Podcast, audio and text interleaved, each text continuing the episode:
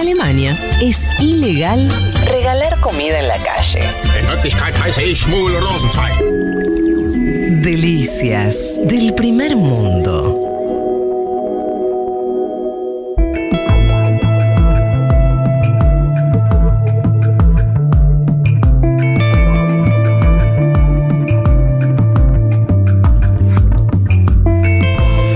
Bueno, estamos acá eh, ya promediando el programa, las 2 y cuarto de la tarde y como les dijimos al inicio de esta emisión, íbamos a tener una entrevista en piso em, que nos resulta particularmente interesante. em, con el amigo Juan eh, Bataleme, él es director académico del CARI, el Consejo Argentino para las Relaciones Internacionales. ¿Ya le dije mal? ¿Bataleme? No, no, No, no, le dije levantó, levantó pulgares, Ah, así que está todo bien. Porque estábamos hablando Sí. fuera del aire que era un apellido que algunos pronunciaban este, de manera Errónea. diversa. Empezaste bien la nota. diversa. Y tenemos un segundo problema, Sí. que hay una sobrepoblación de Juanes en la mesa. Sí. Somos, Somos somos tres. cinco personas, hay tres que se llaman Juan. Así que no sé cómo lo vamos a resolver. Bueno, Juanma, Juanma siempre es Juanma. Sí, Juan Juanma, Juanma. porque Juanma, le agregamos la- el, el- Sí. ahí, el, el Manuel y listo. Pero en el caso de ustedes, Nos pisaremos. igual. Juanba. Juanma. Ay, bueno. bueno, en principio, gracias por venir. ¿eh? Gracias, gracias a ustedes por Acercate un toque al micrófono. Gracias, gracias a ustedes por invitarme. Eh, y nosotros vendimos eh, a nuestra audiencia la, la nota esta. Nosotros, es un programa de política internacional, hablamos mucho todos los domingos lo que viene pasando en Ucrania. Hacía rato que queríamos hablar un poco más eh, de, eh, con conocimiento de causa en términos militares. Porque, claro, la guerra es fácil. Una de los dos minutos ya estás hablando de Putin, ya estás hablando de la geopolítica, ya estás hablando de economía. Pasa todo eso. Pero al mismo tiempo hay tanques yendo por un lado y para el otro. Ahora es una guerra eh, con muchos videos de derribo de helicópteros, de. ¿No? O sea, la cuestión militar. Y, y además, lo decía también, creo, lo decías vos, eh, Elman. em, con un occidente tan abroquelado en términos discursivos, que estamos. que es una sorpresa, una de las sorpresas de esta guerra, ¿no? Que está muy difícil, incluso si uno quiere buscar información, de tener algunos datos que sean más o menos fidedignos en cuanto a cómo está la cuestión militar. Se especula mucho, ah, no, Putin ya se empantanó, los rusos eh, le está yendo pésimo, no, era la estrategia que tenían, en fin. Entonces, queremos hablar con alguien que sepa del tema como para eh, tener unos elementos más de cómo va la guerra en cuestión, la cuestión bélica en sí misma. No sé por dónde querés arrancar, o- empiezo por acá. La noticia de las últimas horas es que Rusia estaría, hay una discusión ahí, o cambiando su estrategia, o manteniendo la que tenía, simplemente que, Occidente ahí se comió una curva, en términos de que no quiere ocupar el eh, país, no quiere ocupar Kiev, la capital, sino eh, se va a mantener en, la- en lo que era su, zona de influencia ya este, de- del este del país. Bueno, a ver, bueno, buenas tardes a todos, gracias por, por invitarme. La, la primera respuesta honesta que hay que darle a la audiencia es Sí. que desde acá, desde Argentina, a esta hora y a otras horas, Sí. no sabemos exactamente qué es lo que está pasando en el campo de batalla. O sea, no lo sabemos, podemos hacer muchas inferencias, podemos mirar Twitter, podemos tratar de buscar fuentes de habla rusa, si uno, o jugar con el Google Sí. y traducir y, y tratar de, de nosotros armarnos nuestra propia, nuestra, nuestro propio ¿Por rompecabezas. qué no sabemos? Como decía, porque hay exceso de información y principalmente hay dos o tres fuentes de informaciones que han sido hábilmente cortadas, o sea, llega con goteo las cosas que llegan, lo que podríamos llamar propaganda de Rusia, Sí. y hay un montón de propaganda desde el punto de vista de Ucrania. Claro. Dicho esto, el mayor problema que vos tenés es lo que es la identificación de los, de los bandos combatientes. ¿Por qué? Porque en esencia cuando vos mirás Ucrania, o cuando vos mirás el campo de batalla, vos mirás tanques rusos contra tanques rusos. Y la Claro. identificación Claro. es la Z, la, la raya, el redondel, la B, Claro. etcétera. Hay distintas identificaciones. Ahora, eso no significa que yo, como, como parte de mi aparato de propaganda, no pueda imitarlo. ¿no? Entonces vos tenés tanques rusos, fusiles rusos, misiles rusos y en una proporción relativamente interesante empieza a aparecer equipamiento occidental. Si si nosotros tomamos a valor dado lo que dijo Putin previo a iniciar la guerra, que es lograr la independencia del Donbass, el Donbass de toda la región del Donbass, ¿no? Lograr eh, la desnazificación del gobierno y evitar que la OTAN se meta, podemos decir que militarmente logró uno, Sí. que es la indep- la- el control del espacio del Donbass, eh, la desnazificación si no toma la capital y no, no, no empieza a gobernar Zelensky del exilio, este, no lo logra, y eh, que la OTAN no esté involucrada en, en- en Ucrania, eh, no lo logró porque están hasta el cuello, digamos. Sí. O sea, eh, no, no como muchos suponen que debería ser, que es por la vía eh, de aviones o por la Sí. vía de eh, pongan soldados, que eso sería eh, suicida. Hay otras formas de involucramiento más indirecto, que es, por empezar, el sostenimiento en la provisión de material equipo, que viene del 2014 hasta la actualidad. Ese es uno. Dos, comando y control, comunicaciones. Ucrania nunca perdió el vínculo y el contacto con Occidente. Eh, tres, inteligencia, que es clave para pelear una guerra en el siglo XXI. Si vos no tenés fotos, si vos no tenés comunicaciones, si no tenés la forma de infiltrar al, al- oponente, eh, no sabes cuáles son sus movimientos y, y se supone que son fuerzas que son distintas, así que la OTAN está metida ahí en ese conflicto. Eh, con lo cual, el objetivo de máxima de, de Putin hasta este momento no se logró. Eso no significa que no se puedan reagrupar, que no puedan plantear otro tipo de estrategia y que de ahí avancen. Digo, el, el- el- viernes cuando hicieron el anuncio de que se iban a concentrar en la zona del, del este, eh, muchos lo leyeron como murió Rusia. Sí. Yo no sé si sé o no sé, pero yo por lo menos tengo una lectura basada en. lo trato de ser lo más objetivo posible. Dar muerta por Rusia es como demasiado.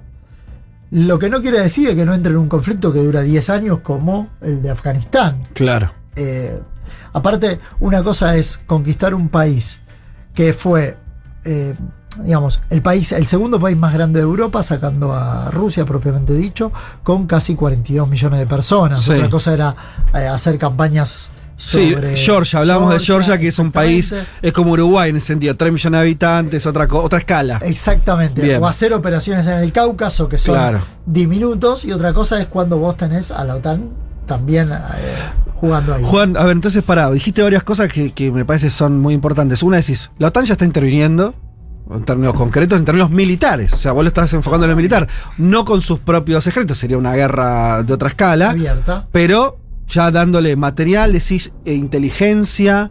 eh, y la comunicación, decís que nunca eso lo vimos Zelensky hablando de los parlamentos de Occidente, ¿no? Eh, serían esos elementos, que para vos eso ya es una OTAN que está metida en el conflicto. Es- es que, a ver, se metió en el conflicto desde que Rusia fue exitoso con Crimea. A partir de ahí, lo que hizo Occidente fue reelaborar el ejército, el, el ejército ucraniano, rediseñarlo, inclusive asumiendo las, eh, las, las experiencias y las nociones de, de guerra de resistencia que enfrentó Occidente en Afganistán y en Irak, que enfrentaron este tipo de guerra de desgaste, ¿no? Eh, y se involucró fuertemente. Digamos, a ver, cuando vos hablas de Javelin o de Stingers, ya estás hablando de involucramiento de la, de la OTAN. No es directo, es indirecto. Por otro lado, las sanciones económicas también es otra forma de, involucramiento. Mm. Con esto, digo, eh, Rusia está enfrentando en esta etapa a Ucrania en el campo de batalla, pero a nivel estratégico a Occidente. Claro. Bueno. Y Occidente, Mm. en realidad, está mirando esto en el largo. En algún momento con Juan lo hablamos, en el largo plazo. O sea, esto, estos son la- los movimientos iniciales de una secuencia histórica más larga que obviamente va a involucrar lo que pasa en el Asia-Pacífico. Acá lo que están tomando nota con todo esto es China. Total. Eh, para irnos de- de- del escenario de- del territorio de Ucrania, para ent- también entender un par de cosas más. Una cosa que se decía mucho es eh, que Rusia pensaba que esto iba como a entrar caminando, ¿no? En Ucrania, iba a ser. eh, me acuerdo de una declaración que puede tener sentido, en el sentido que los primeros días del conflicto, ¿se acuerdan que Putin habló de que sería bueno que los militares derroquen a. Sí, le habló a los militares. Para negociar directamente. directamente, decía él. ¿Vos crees que pues es una interpretación. ¿Crees que Putin tenía otra cosa en la cabeza, como que esto iba a ser más simple y se le complicó? ¿O, o esto es algo más de consumo occidental, esa idea? Dos cosas. Uno, nosotros sabemos que supuestamente esta guerra iba a durar tres días y que iba a ser rápida y que iba a ser.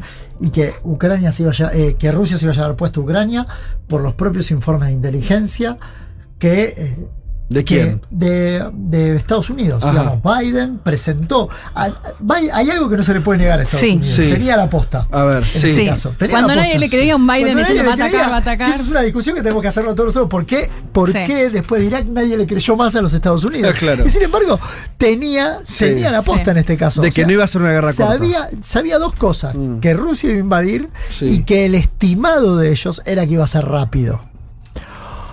Ahora bien, esto es lo que sabemos públicamente.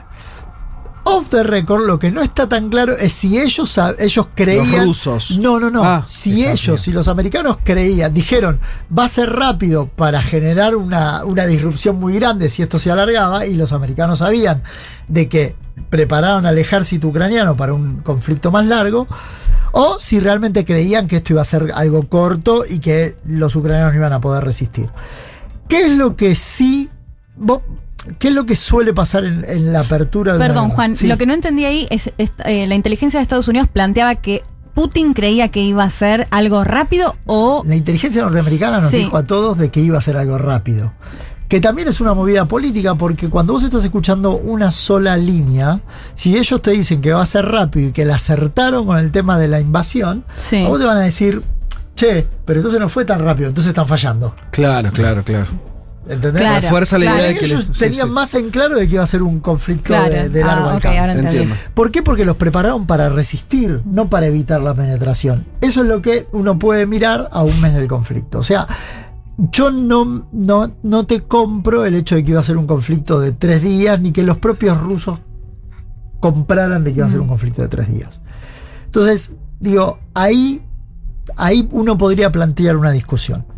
Lo otro que sí, evidentemente sucedió es A, falso optimismo.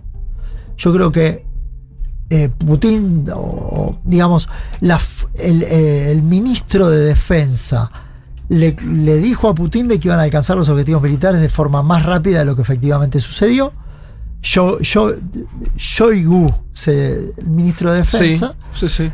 les dijo, y algún problema en el Kremlin había, sobre todo con el aparato de inteligencia, con lo que ya recordamos todo, que fue cuando Putin reta al, al, Cierto. al líder al- del al FSB, líder, sí, de la que le dice, bueno, bueno, dígalo claro, vamos a poder o no vamos a poner, y nadie- ya está, sí, lo dice Cierto, Putin, vicepresidente, Sí. en público, en Pero ¿qué cámara, le, no qué lees de ese, de ese momento? Porque claro, en televisión, esto lo hace, Claro. pues, por eso tenés las imágenes, eh, le pide como una definición más tajante, ¿no? De- sobre eh, si, si iba a ser exitoso, no sé, no me acuerdo cómo era la pregunta. Si iba a ser exitoso, si, si la campaña estaba bien planteada y se iba a lograr. No, y si "Duda". validaba la independencia duda. de Donetsk y Lugansk. Exacto. Y el otro dice, sí, válido que se sumen a la federación.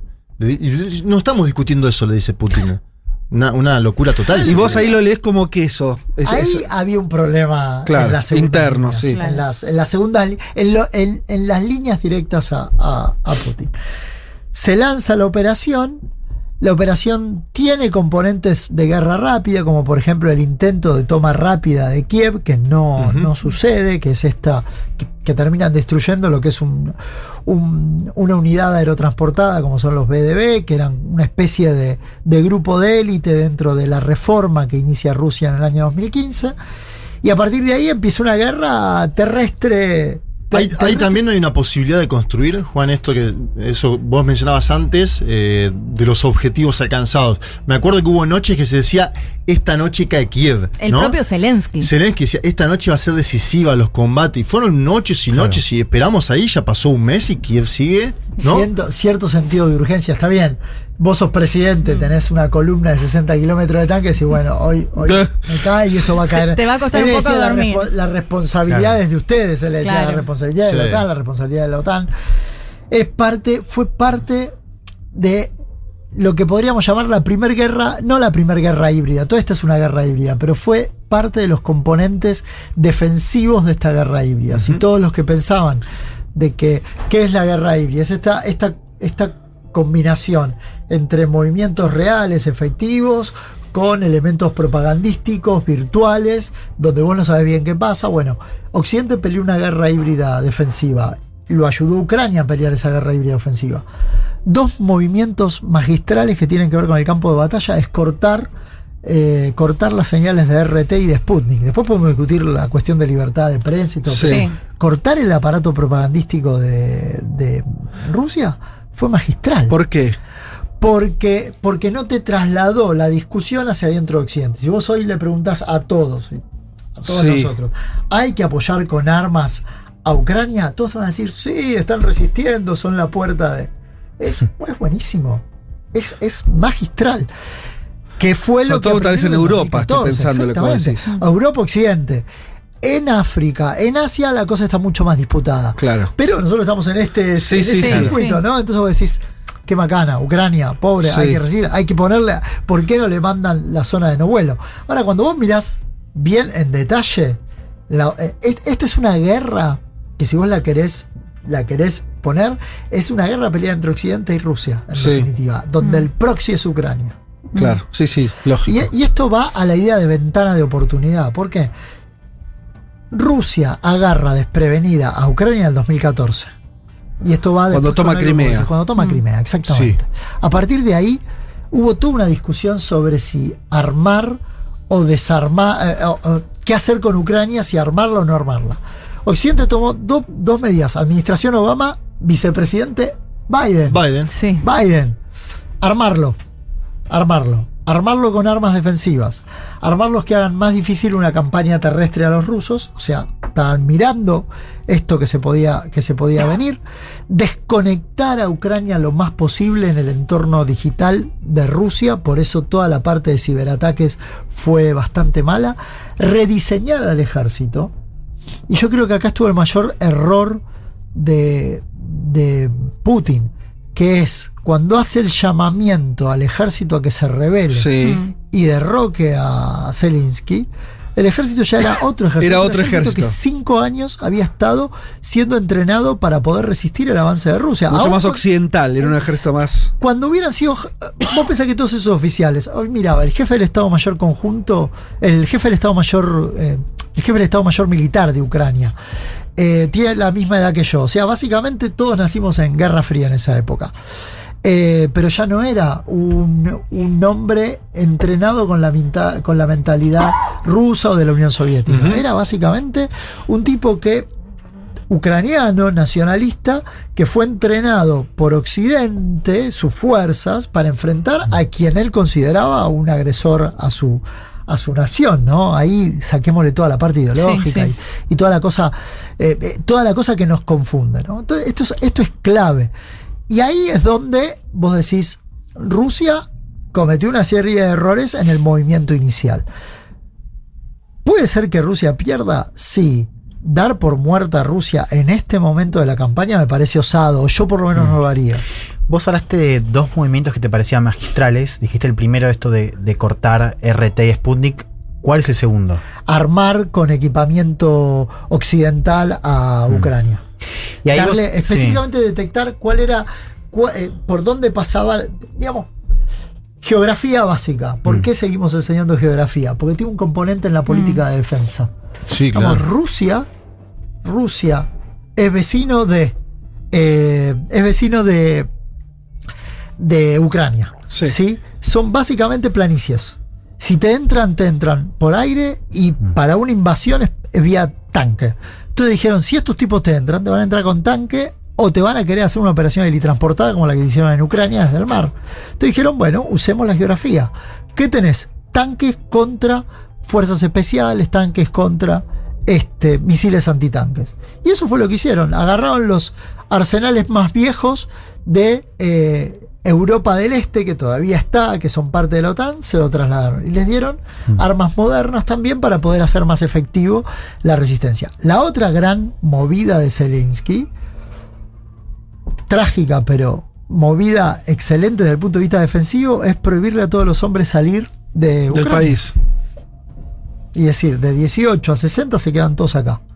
Y y pasan a ser movilización de reserva. Entonces, el número que todavía cuenta, sobre todo en estos terrenos, es que vos tenías una fuerza de entre 150.000 y 170.000 hombres con una fuerza movi- movilizable relativamente similar.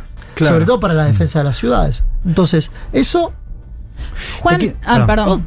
No, con bueno, la hago porque es con respecto Dale, a, la- a va. las armas. Eh, si mal no recuerdo, el propio Zelensky planteando un poco más, bueno, envíen armas más eh, de agresión más que solo de defensa. ¿Hay algo de eso? Y si es que hay algo de eso, ¿influye justamente en la posibilidad de que esto sea una guerra que se extienda por este hecho concretamente? a ver, ¿qué es lo que está recibiendo Zelensky hoy, básicamente? Sigue con un esquema de eh, sistemas de misiles. Na- a nadie se le ocurre. Él en algún momento decía, mándenme aviones. En realidad, si uno hubiera mandado aviones, eran blancos, Claro. lo suficientemente rentables para que la fuerza rusa derriba, derribara por un lado, no hubiera cambiado el campo, el, el- el resultado de la batalla, tal cual estaba planteada, y por otro lado, hubiera sido un riesgo mayor. ¿Qué es lo que se supone que, que le podrían mandar? Le podrían mandar mejores sistemas antiaéreos, o sea, de más alta cota, y algún tipo de eh, equipamiento que eventualmente en el, en el campo de batalla, tipo número mayor de tanques o, o otro tipo de equipamiento que les permitiera recuperar territorio. A priori, a priori, a hoy, a un mes de la batalla, recuperar territorio para Ucrania no es tan sencillo. O sea, todo lo que han podido recuperar es todo lo que está en disputa todavía, pero no hay una, un repliegue masivo de los rusos desde el Mm. punto de vista de... Y tampoco podemos decir de base de que los rusos no se reagrupen y que planteen un, ti- un tipo de campaña, o sea, que tomen, vuelvan a tomar impulso. Es cierto de que los rusos desde hace una semana que no avanzaron más y no tomaron más territorio. Es cierto también de que los rusos, me permito la palabra, están cascoteando todo el, todas las líneas de abastecimiento Mm. de Ucrania con misiles, con y que la Fuerza Aérea Rusa no ha, no ha performado lo que debería haber performado, lo que suponíamos que debería haber performado si uno compara con Siria. Lo que pasa que Siria, o mejor dicho, el ISIS, no tenía ni de cerca las defensas No, que tiene Ucrania en este momento. Así que Mm. es interesante porque a nivel operacional los platos rotos lo pagan Ucrania, a nivel estratégico es todo Occidente de Rusia. Vamos ahí. Eh, creo que ahí abrís una, una ventana interesante, ¿no? Esta guerra de Occidente, que uno dice Occidente, pero es más que nada Estados Unidos, digo. No es solo Estados Unidos, pero digo, hablamos principalmente de Estados Unidos contra Rusia y esta guerra, ¿no? Que tiene, vos decías, a Ucrania como proxy. Entonces hay una decisión de meterse en una guerra eh, con, digo, entre otras cosas, armando Ucrania desde 2014. Ahora, pensemos en, eh, desde Estados Unidos, en la cuestión estratégica que viene planteando no solamente este gobierno, esta administración, sino eh, administraciones anteriores, inclusive el propio Obama, esto de un pivot militar de Europa y Medio Oriente hacia Pacífico. ¿no? ¿No hay ahí una contradicción estratégica? Es decir, sacamos recursos y ponemos la atención en pelear contra China en el Asia-Pacífico, pero al mismo tiempo no terminamos de salir de toda Europa e inclusive estamos participando en una guerra con Rusia. ¿No hay una contradicción? Dos cosas. Eh, la primera, no es solo Estados Unidos, es por primera vez que es Europa. Si vos mirás la integración de, los de las estructuras militares, es Inglaterra, es Francia, es Alemania con todas las contradicciones. Alemania es un proveedor de armas a nivel mundial interesantísimo, digo, para no perderlo de vista. Eh, la industria de defensa occidental está integrada fuertemente. Los sistemas de inteligencia son altamente compatibles eh, entre ellos. E inclusive, si vos querés, este, hasta, hasta una empresa argentina está haciendo su contribución en este, en este conflicto que es Satellogic. A ver, Satel- ¿por Satellogic está. eh, eh, fue la que articuló con imágenes satelitales todo lo que fueron los corredores humanitarios. Ajá. ¿Sí? Es, Y Satellogic es una empresa es una empresa argentina, na- nacional que ha, eh, pone satélites, que es parte de toda esta revolución que se está dando en el espacio. Ajá. Digamos, no es, no es Estados Unidos, es, es, es un conglomerado, si vos querés, de, de actores estatales y actores no estatales. ¿no? Es, es, eh, eso es, es- magistral desde el punto de vista eh, de lo que llamamos esta, esta mirada sobre la guerra sobre la guerra moderna. Eso por un lado. ¿Es contradictorio o no es, con- eh, es contradictorio? No. En realidad lo que acaba de hacer Biden es al revés de lo que hacía Trump. Trump ponía la presión en el Pacífico y le sacaba la presión a Putin. Porque eh, hay dos lecturas. Una, porque Putin lo había ayudado a llegar al poder. Digamos, recuerden cuando apenas asumió eh, Trump, perdió a su asesor de seguridad nacional por los contactos que tenía con los Sí, rusos, sí. etcétera. Ahí entra el, el divertido mundo de las conspiraciones y demás. Eh, y de la política que, que no termina siendo clara para todos nosotros. Pero por otro lado, porque necesita ir descomprimiendo en un punto la relación con China, porque China es un jugador económicamente mucho mayor que Rusia, de peso militar a priori mayor, aunque gran parte del equipamiento militar de China es de. Rusia, con lo cual los chinos van a estar mirando en este momento la performance del equipamiento Claro. militar de Rusia. A ver qué me vendiste. Claro, exactamente. Claro, los chinos en este momento están diciendo qué fue lo último que le compramos y cómo funcionó. No, es un, no es un dato menor. No, claro, sí, sí. Y digo, en el largo plazo, Estados Unidos no compromete, no saca recursos del Pacífico para ponerlos en el, en el, en Europa. En todo caso, lo que te permite a vos mirar es que Europa vuelve a hacerse cargo de su defensa. Vuelven todos los presupuestos. Lo dijeron ayer en la cumbre de Varsovia. A partir de ahora es 2% y 2% y no le demos más vuelta Mm. integremos más las fuerzas militares. Eh, Si, si había alguna. ¿Sabes lo que murió con esta guerra? La idea de eh, la. ¿Cómo se llamaba? Esta- la autonomía estratégica Claro. europea. No, claro. Todos decían, se viene el eje Macron, Nada. Macron-Merkel. En este momento, Macron quedó como un. Quedó marginado. Yo puedo hablar con Putin, evidentemente. No. No. puedo hablar con Putin. Y se murió el eje de Europa independiente. Entonces, mucho más integrado. Digo, y está bien porque es parte, es como ellos se perciben en ese, en ese largo plazo. Claro, es OTAN. Eso tan. Digo, pero al mismo tiempo es cierto que Europa mejora su compromiso en términos de gasto, en defensa, eh, articulación, pero digo, sigue, sigue siendo Estados Unidos. O sea, Estados Unidos sigue involucrado en ese espacio europeo. Totalmente. La pata norteamericana, por eso digo, la, la- la autonomía estratégica europea que se Sí. hablaba allá por el año 2000, Mm. no tan lejos como el 2016, entre el 2010 y el 2010 2010 2016. Sobre todo cuando Trump eh, muestra los Sobre por dientes cosa- y demás. por la cosa anti-Trump. Exacto, exacto. Claro, Macron hablando de muerte cerebral de la OTAN. Claro. Y se acabó. Pero vos no ves ahí un, un problema estratégico en el hecho de que se pueda estar peleando una guerra que, como decía al principio, puede durar años, ¿no? Eh, con Estados Unidos como un actor principal, mientras quiere, o sea, mientras su hipótesis militar está cada vez más dirigida hacia el Asia Pacífico. ¿No, no, ¿No ves un problema estratégico ahí? No, porque lo que hace la, lo que hace la OTAN, si vos querés, es desgastar a Rusia. Rusia sería un Rusia es Eurasia. Entonces, China necesita de Rusia para consolidar su potencial en el Asia Pacífico y eventualmente dejarlo entrampado la mayor cantidad de tiempo posible a Rusia en Europa es lo suficientemente bueno como para a China dejarlo sin ese doble sostén. Lo que est- estamos hablando con. mirada realista, ¿no? De la- en este juego de recordar que Rusia y China son dos grandes poderes terrestres Mm. que enfrentan a poderes navales. Y los poderes terrestres. Ah, estamos hablando con eh, Juan Bataleme y estamos entrando en, en cuestiones eh, que venimos charlando acá, que son interesantes y que tienen que ver con pensar ya. Estuvimos hablando mucho del, terreno militar, en concreto de, la guerra de Ucrania, pero entrando en un terreno más geopolítico de pensar esta, a qué responde esta jugada dentro de una jugada mucho más grande. Eh, y lo que entiendo que vos estás diciendo es que esta guerra de Ucrania, por el involucramiento de la OTAN, por esto de cómo Europa se, se, de- engarzó de vuelta con Estados Unidos, es el primer capítulo de la otra guerra. Quiero decir, de la. Vos hablaste de Eurasia, no fuiste inocente ahí. Digo, no pensé. Como si Occidente estuviera mirando a Rusia y a China como parte casi del mismo juego. Es que por un lado lo empujan a eso. Digamos, las sanciones lo empuja a eso. Por otro lado, Rusia y China, desde el año 2011, que vienen articulando cada vez más sus políticas energéticas y económicas, no así las de defensa. Mm. Yo siempre decía que es- Rusia y China hacen un montón de ejercitaciones conjuntas en el Asia Pacífico, pero nunca viste a China haciendo ejercicios con los rusos del Claro, lado claro, europeo. ¿no? Mediterráneo, por ejemplo. Exactamente, ¿no? Ahí no estaban. Mm. Digo, eran.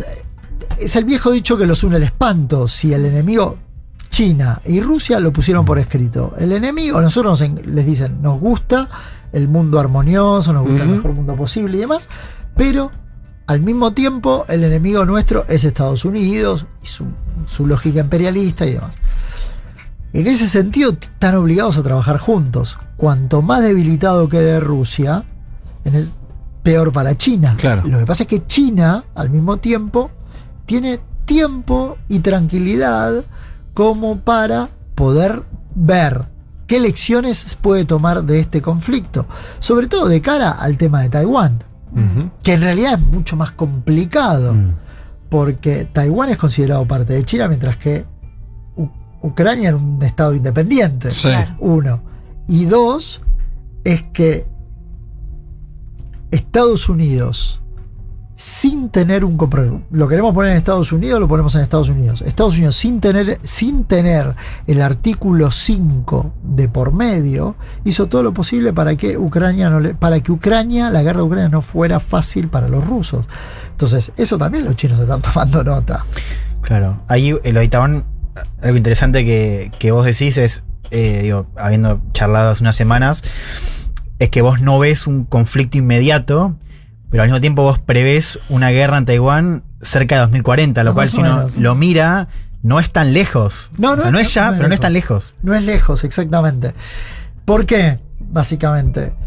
Eh, ya sea porque China en algún momento o negocia pacíficamente la reintegración de su territorio o Estados Unidos le da el paraguas suficiente desde el punto de vista de eh, los esquemas antimisiles para que quede en una situación, en un, estado, en un status quo lo suficientemente in- independiente para que sea intomable. Mm. Este es un problema. Y el otro problema que vos tenés es que China va haciendo su estrategia de islas de portaaviones inundables, eh, perdón, eh, que no se pueden hundir, eh, y lo va haciendo y va construyendo sus pistas, va construyendo su posición geográfica en esa zona.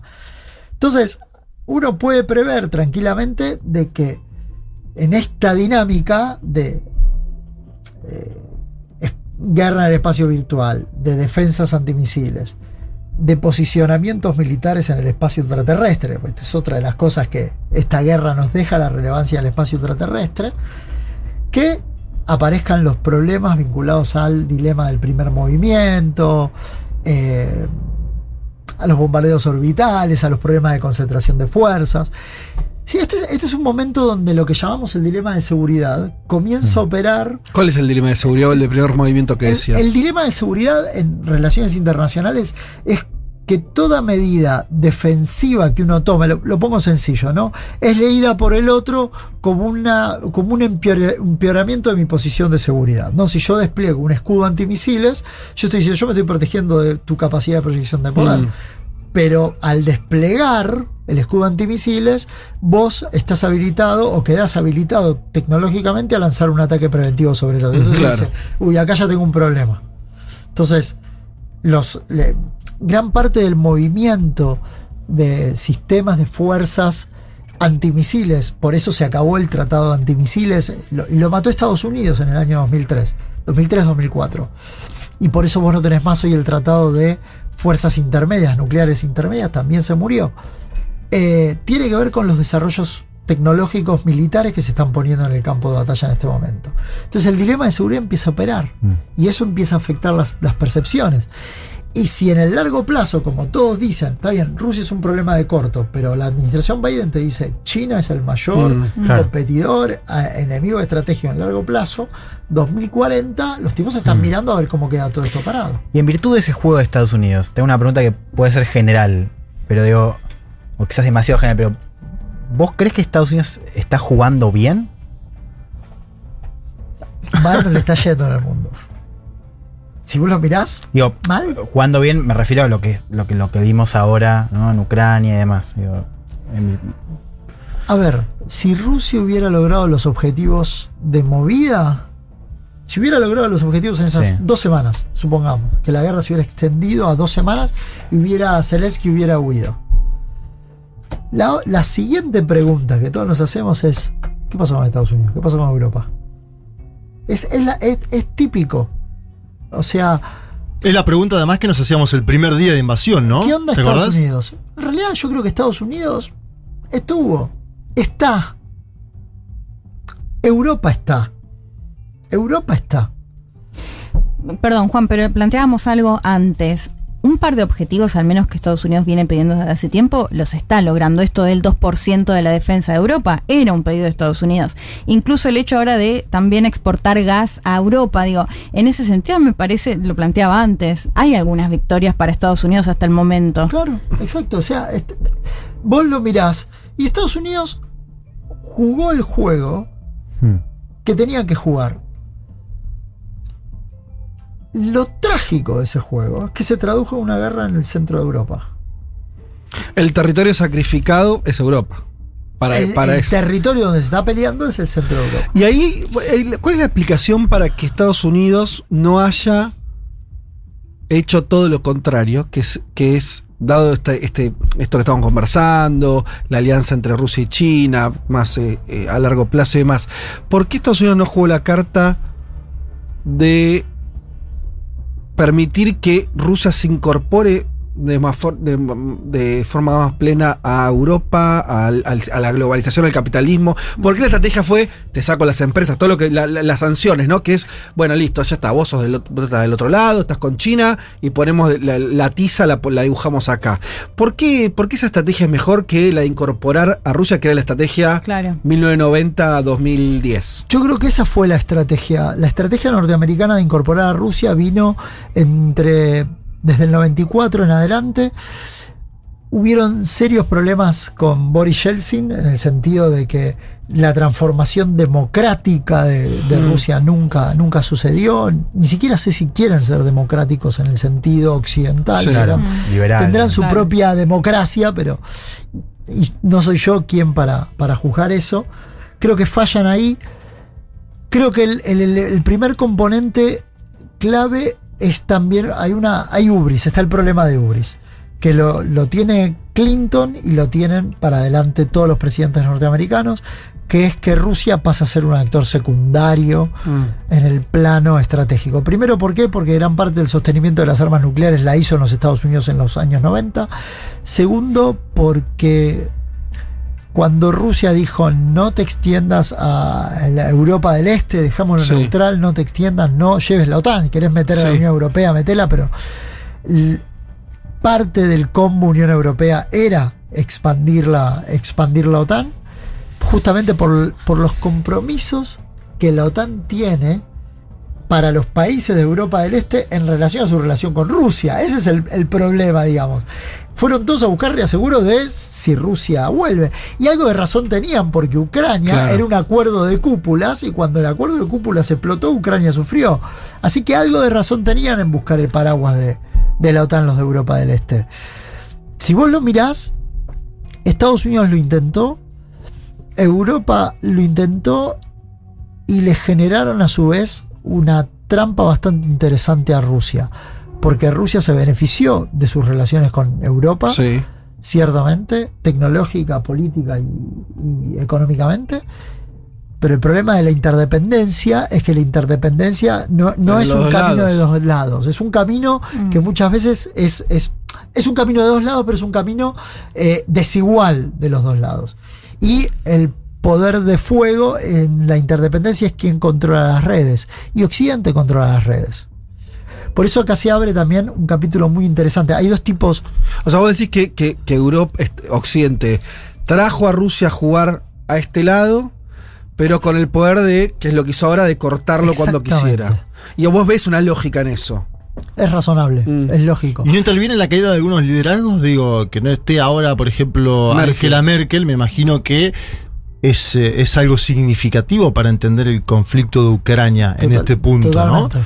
Eh, en el hubo- sentido hubo de oportunidad, sí. En el sentido de oportunidad por parte de Rusia, totalmente. O sea, Rusia percibió Mm. nada mejor que un, nada mejor que una potencia como Alemania en un proceso de transición política que te agarran con otros problemas, te agarran entendiendo la botonera, como le decimos. y Estados ¿no? Unidos que salía empantanado de Afganistán, hubo una lectura ahí, ¿no? Hubo una lectura, hubo una lectura ahí. Ahora, fíjate vos, el proceso, ya que me invitaron para lo militar. Sí. Para que, para los que hacen tesis sobre todos estos temas. Podrían estudiar en paralelo por qué fracasó el proceso de reconstrucción del ejército afgano y por qué fue exitoso el proceso de reconstrucción del ejército ucraniano. Ajá. Porque Estados Unidos conduce los dos. Sí. Pero ahí pusieron un montón de un montón de plata y equipamiento en hombres que no sé si se sentían afganos en último de los casos o que no funcionaron nunca como una poten como una como un actor militar que pudiera operar independientemente de lo que Estados Unidos mandara. En el caso de Ucrania fue completamente distinto. Eso que es la construcción del Estado-Nación en sí. Es bueno para estudiar, lo, Mm. tra- lo traje como hipótesis. Claro. Está bien. Pero Yo fíjate tenía- que vos tenés en tengo- paralelo dos procesos. Y cayó, fíjate la cantidad de armas que le tiraron a los, a los afganos, Sí. modernas, qué sé yo, que no sirvieron para resistir a los talibanes. Y en Ucrania, la cantidad de armas que se le dio, misma, mismo tono, por así Sí. decirlo, Mm. y sin embargo, muy efec- efectivas contra los Tengo rusos. otra sobre el teatro de operaciones, sería, porque veo. A ver, se dice mucho, Putin vuelve al Donbass, ahora no, Putin vuelve al Donbass a, a intentar controlar eso, por ahí para salir del empantanamiento que tuvo en otros lugares, pero sigue controlando salida del mar de Azov, sigue controlando parte de Mar Negro. No se fue a ningún lado todavía. Ah, Todavía la mancha roja. El, Y- y- el ISW, que es el que nos nutre de. El Institute Study, Study for War, que es el que nos nutre de los mapas. sí. Hasta ahora, la mancha está. La mancha, lo que está es la línea, la línea de ¿Y resistencia. qué significa el control de esos mares en términos eh, que, pierde- bélicos? que, que Ucrania se transforma en un, en, una- en un estado per se que no tiene salida al mar, sí. por lo tanto es presionable de cualquier. Tiene que pedirle permiso a los rusos. Si el día de mañana quiere sacar alimentos, le tiene que pedir permiso a los rusos, sacarlo, vaya a saber por dónde. Eso por un lado. Por otro lado, que a Rusia se le hace más fácil sostener el reaprovisionamiento de sus líneas militares de llegar, a, de llegar a producirse un contraataque. Por eso te digo que hasta ahora, eh, en el mejor de los casos, lo más alto que uno puede decir es que hace una semana que esto está, que, que ni que los ucranianos recuperan territorio, ni que los rusos pueden avanzar. Claro. Ahora, eso no quita que los rusos no puedan castigar la parte occidental del país, que es lo que están haciendo.